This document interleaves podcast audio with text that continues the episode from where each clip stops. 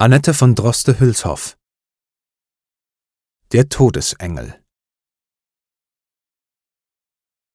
Es gibt eine Sage, dass wenn plötzlich matt unheimlich Schaudern einen übergleite, dass dann, ob seiner künft'gen Grabesstatt, der Todesengel schreite. Ich hörte sie und malte mir ein Bild mit Trauerlocken, mondbeglänzter Stirne, so schaurig schön, wie's wohl zuweilen quillt im schwimmenden Gehirne. In seiner Hand sah ich den Ebenstab mit leisem Strich des Bettes Lage messen. So weit das Haupt, so weit der Fuß, hinab, verschüttet und vergessen. Mich graute.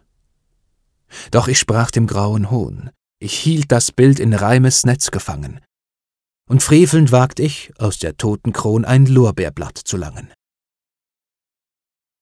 Oh, manche Stunde denk ich jetzt daran, fühl ich mein Blut so matt und stockend schleichen.